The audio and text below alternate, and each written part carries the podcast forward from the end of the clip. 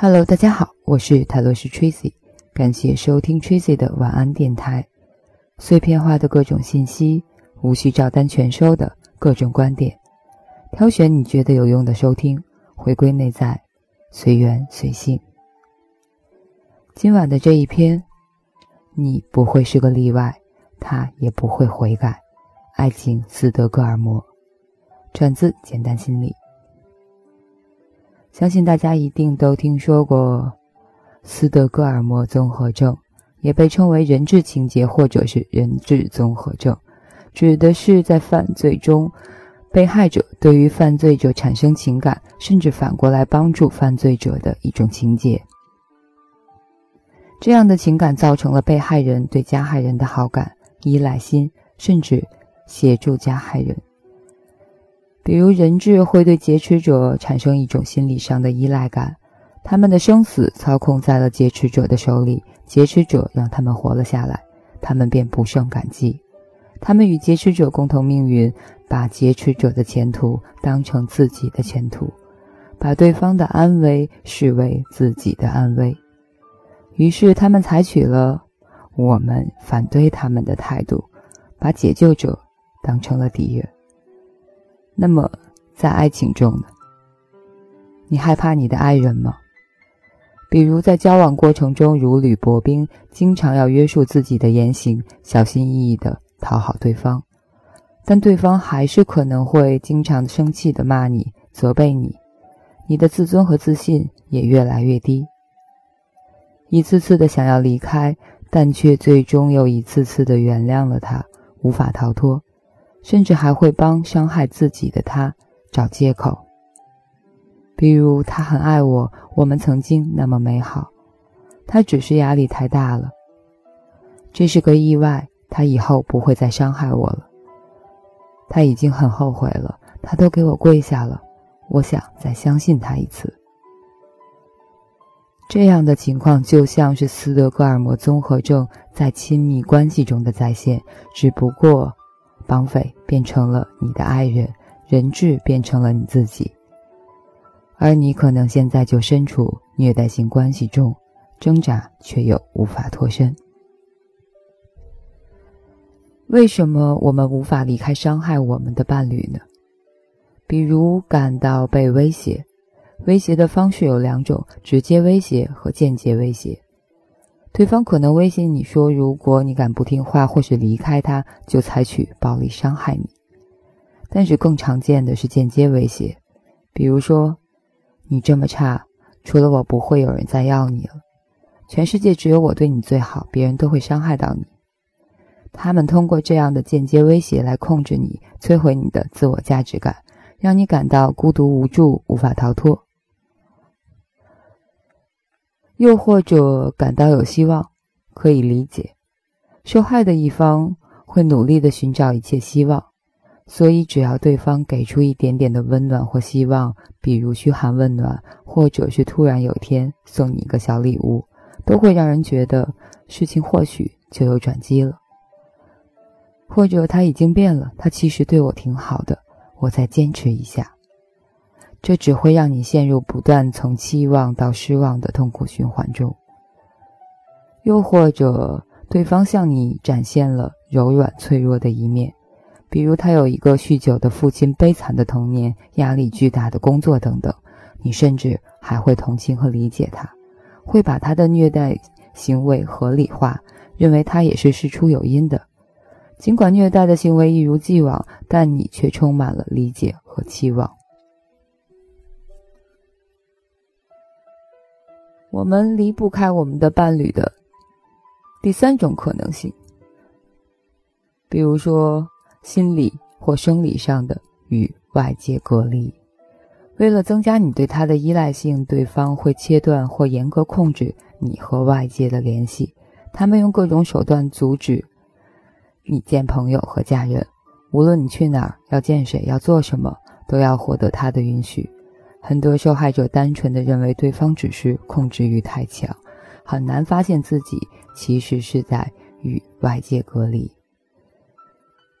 更有一些施虐者会在公开场合羞辱、责骂和贬低你，摧毁你的自尊，让你开始害怕和主动减少和外界的接触。所以，处于这种激情恋爱关系中的个体，在恋爱期间通常会消失在家人和朋友的视线中。最后一点，施虐者会让你感到愧疚和无力逃离。倒打一耙是施虐者最常用的办法，对方常常让受害者认为自己才是问题的源头。比如，都是因为你没有怎么怎么样，所以我骂你的。如果不是你做错了什么，我怎么会这么对你？一个处理家庭暴力的咨询师说，在这种关系中，受害者会认为，也许陷入这样的情形都是自己的错，这非常容易使他们感到愧疚，以至于无法离开对方，甚至就算离开，也很容易主动回到那个。被伤害的情境中去。那么，以下是解决方案：如何脱离虐待性关系呢？觉察到自己身处虐待关系是离开的第一步。很多人身处虐待关系却不自知，因为这种虐待是作用于你的心里看不见的伤口，所以很容易被忽视。也很容易被认为不就是情侣间的小打小闹吗？干嘛想的那么严重？但是虐待性关系对你的伤害却是真实的触目惊心，它会让你一点点丧失自我价值感和独立性，侵蚀你的自尊和自信。我们爱的人不应该同时是我们恐惧的人，不要认为只有痛的才是爱。其次，停止期待对方会悔改，寻求专业的帮助。很多虐待性关系的受害者都会说：“他以前不是这样的，我们以前很相爱。”他们希望伴侣还能回到最初的样子。他们有时候会认为自己可以是侥幸的那个例外，期待对方会为了自己悔改。但是，期待经常被辜负。寻求心理咨询师的专业帮助，他们会同你一起面对所处的现实困境，面对心理上的遭遇和挣扎感受，探索其中的原因。有时候关乎现实中的支持不足，有时候关乎对自我价值的认同，有时候关乎一些创伤的记忆。无论是怎样的情形，专业的心理咨询能够提供一个稳定的和。支持和空间，帮助你安全度过这其中的艰难。如果身边的朋友或者是家人处于虐待性关系，怎么办呢？你如果时不时的去问他，你最近有没有和他分手啊，逃脱魔掌啊，你很快就会被拉黑名单了。但是你可以做以下这些事，比如固定一个时间电话或者会面。只谈一些猫猫狗狗类的杂事，你的唯一目的是让受害者知道，当他们决定求助时，你在这里。其次，常常以家庭的身份，逢年过节的问候，让他们知道家庭是在的，给受害者一定的时间和空间，让受害者感到，无论他们做什么样的决定，我们都支持。不要因为他们没有马上改变，而让他们觉得我们抛弃了他。第三，不要轻易的伤害施虐者。在改变尚未发生的时候，伤害施虐者只会添加受害者的负担。他们甚至会觉得这些都是自己的错造成的。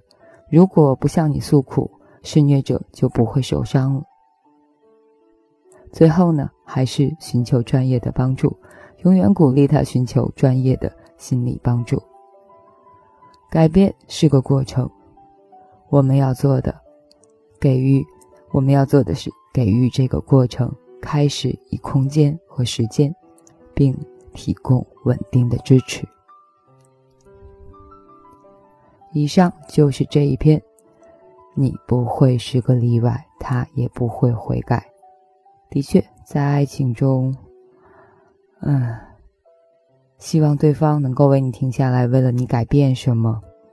嗯，年轻一些还好，但是真的，人生观、世界观形成之后，基本上改变的可能性极低了。好吧。哦，想说什么忘了。好了，感谢收听，我是塔罗斯 Tracy，欢迎留言、私信讨论，嗯，讨论交流你们的观点或者是困惑。如果你更习惯微博，又不是那么怕麻烦的话，可以去艾特泰罗斯 Tracy 和少年独角仙李主任，就是这么一个长长的名字。晚安，好梦。